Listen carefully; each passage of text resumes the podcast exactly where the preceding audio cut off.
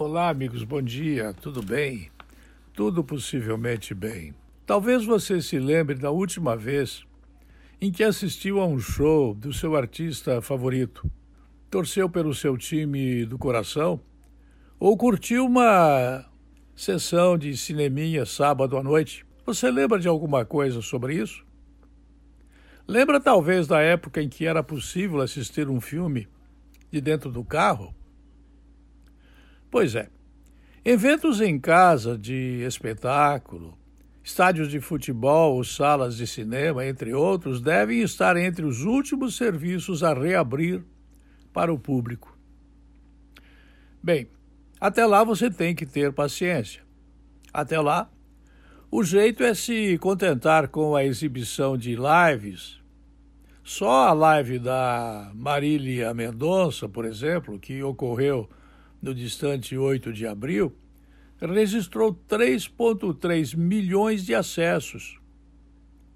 A live que aqui em Rio do Sul o grupo GCD promoveu, apresentando Che Saleira, teve um número inacreditavelmente grande de acessos. Eu fiquei boquiaberto com a quantidade desses números que nem sei interpretá-los completamente. O lançamento de e-books durante a pandemia. E-books são, na verdade, livros que você escuta e você não lê. Autores como o poeta Fabrício Carpinejar, os pensadores Mário Sérgio Cortella, que tem uma dicção muito chata, e Leandro Carnal, que tem uma calva brilhante e que causa até um certo temor de frio nesta época, cujo pensamento, na verdade, às vezes eu penso que é comunista, às vezes eu penso que não é ista nenhum, ou o psiquiatra Augusto Cury, que tem livros muito bons, que às vezes fazem a gente pensar que, como humanos que somos, nós deveríamos ter mais conhecimento do que temos publicaram títulos novos ou a adesão a plataformas de streaming. Como teríamos sobrevivido trancados em nossas casas sem qualquer tipo de arte? Pergunta a escritora Rosana Rios, organizadora do livro Depois da Quarentena, uma antologia futura de um presente confinado. Há pessimismo, sim, em vários cantos.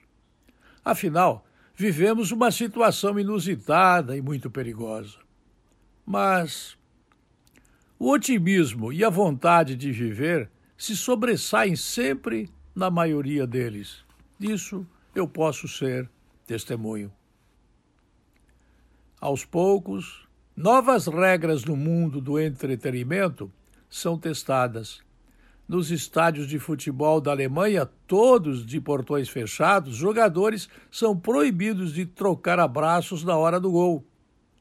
Em parques temáticos da China, vejam, a velha China do coronavírus, carrinhos, assentos e barras de segurança são limpos a cada troca de frequentadores. A China, essa que nós chamamos de tão anti-higiênica. Nos estúdios da TV da Austrália, os cinegrafistas criam a ilusão de que os atores, embora cumprindo o distanciamento social, estão próximos uns dos outros. Nas livrarias de Portugal, os consumidores são orientados a higienizar as mãos antes de manusear os livros nas estantes. Noites de autógrafo? Só pela internet. Festivais literários? Ao ar livre. Quando tudo voltar ao normal, se voltar, eu tenho esperanças que até o fim do ano as coisas se modifiquem. Bilheterias online, restrição de público e funcionários mascarados serão muito comuns. Portanto, não é hora de desanimar, ou de perder a fé ou a esperança, ou seja lá o que você quiser chamar de coisas do futuro os cinemas drive-in estão se reinventando. Hoje é possível assistir os filmes como nos velhos tempos, ou a shows de rock com telas de LED de alta definição.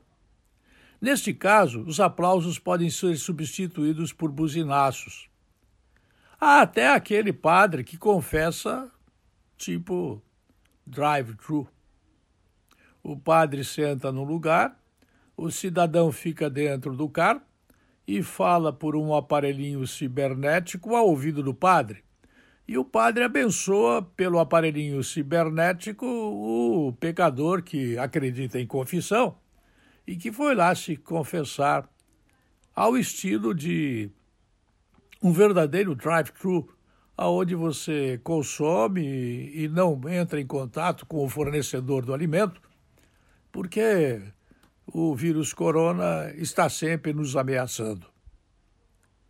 Não que eu acredite nessa história de confissão em que o padre fica longe do pecador e o pecador fica longe do padre. Não que eu ache que isso aí seja alguma coisa que possa ser é, obviamente entendida, compreendida e aceita. Não. Mas ninguém pode dizer que para quem tem esperança e fé, tudo é válido. Até confissão feita desse jeito pode ter o seu valor.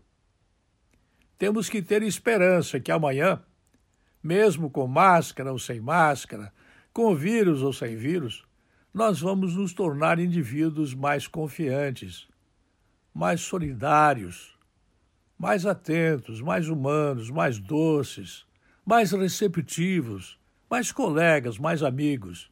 Talvez essa seja a grande esperança do amanhã. Eu volto logo mais.